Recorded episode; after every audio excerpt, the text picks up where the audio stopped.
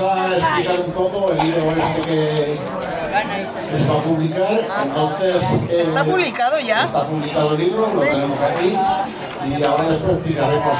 Ahora, quiero hacer un... Esta. Por ejemplo, este libro ha colaborado con nosotros una persona que desgraciadamente no está. Día 12 de junio y entonces pues eh, yo quería pedir por favor un minuto de silencio para recordar a esta persona que ha sido uno de los una gran persona además es uno de los que más ha colaborado en, en el, este y tal. Por favor silencio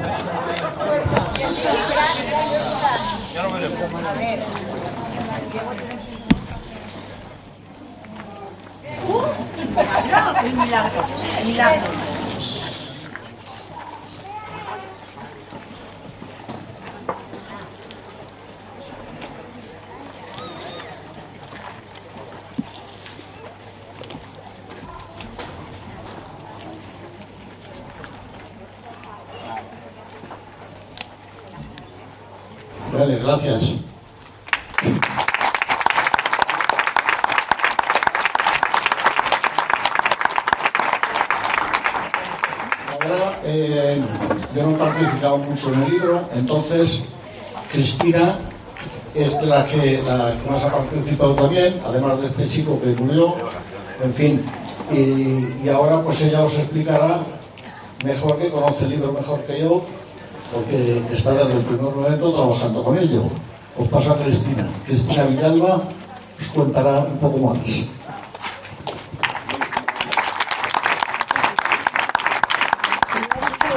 Yo voy a leerlo. porque-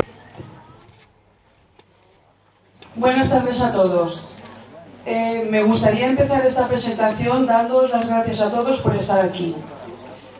Hace alrededor de dos años más o menos pensé que sería interesante hacer un libro sobre la historia y costumbres de Garcimolina. Por varias razones, pero sobre todo porque muchas personas mayores no tienen acceso a muchas tecnologías y pensé que les haría ilusión leer y recordar parte de lo que han vivido en el pueblo. Al principio apenas recibí información, pero a finales del año pasado empezó a llegarme material de diferentes personas y como ya teníamos suficiente para empezar, comenzamos a darle forma al libro que presentamos hoy. Al final, mm, a pesar de muchos contratiempos, conseguimos editar parte de lo que en un principio habíamos pensado. Desde un principio, nuestra idea era recopilar costumbres, juegos, canciones, recetas típicas de toda la vida, propias de diferentes épocas del año, como son Navidad, Pascua, etc. Por poner un ejemplo. Por otro lado, también queríamos incluir todo el material posible sobre la historia de Garcimolina. Al final, y debido a diferentes motivos, no lo hemos podido incluir todo lo que en un principio pretendíamos, pero tenemos ya algún material preparado que dejaremos pendiente para un futuro, para en un futuro editar un segundo libro. Por último, no quiero acabar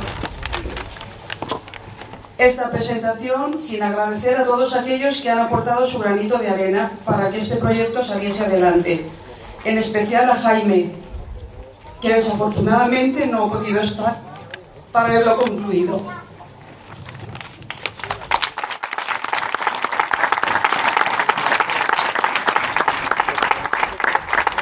Vale, quiero agradecer también a Rafa Marín que nos ha hecho llegar unas coplas, a Ángel, el hijo de Ladio, que está por ahí, que la verdad es que me ha hecho llegar mucha documentación.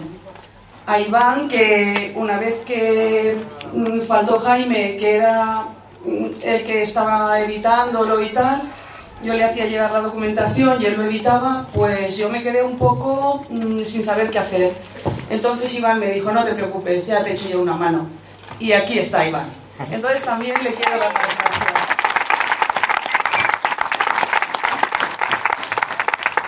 Eh, quiero también mm, darle las gracias a una persona que mm, quería haber estado aquí, pero por razones eh, no ha podido ser, y es Mariano López Marín, el cronista de, de Salvacañete.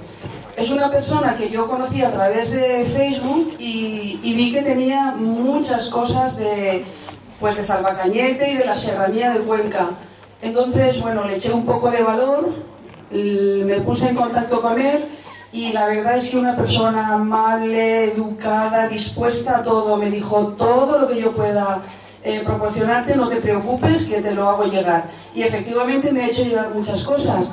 Lo que ocurre que, claro, ya no, no hemos tenido tiempo material para poder, para incluirlo aquí. Entonces, mm, pues, igual a partir de este, si algún día podemos, haremos otro. Y bueno, eh, a ver, aclararos que la idea, en principio, bueno, en principio y lo que habíamos pensado es a los miembros de la asociación de vecinos eh, Peñalpardo, pues tendrán cada uno, cada familia, no por cada socio, sino cada familia, uno eh, totalmente gratuito, por eso colaboran en vender lotería y, bueno, pues la subvención que tenemos y demás. Eh, si alguien no es de la asociación y quiere alguno, pues también puede, puede adquirirlo eh, por un precio de 10 euros. Mm, esto, también imagino que todos habréis visto, que se me olvidaba, que hemos hecho, hemos encargado a, un artesano que nos hiciese eh, la rosa de los vientos, que también me hizo llegar Ángel.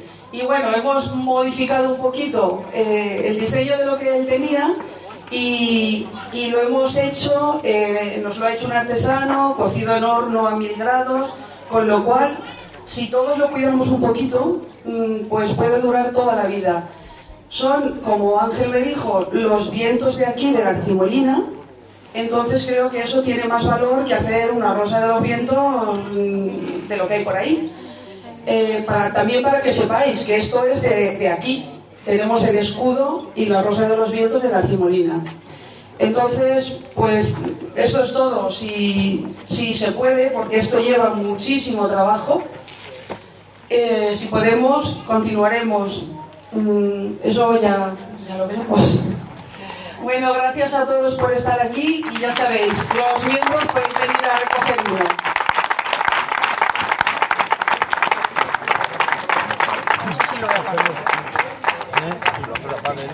Tendrá que apagar regularmente. apuntando ahí que ahora vamos a informar mental. Mucha persona del pueblo.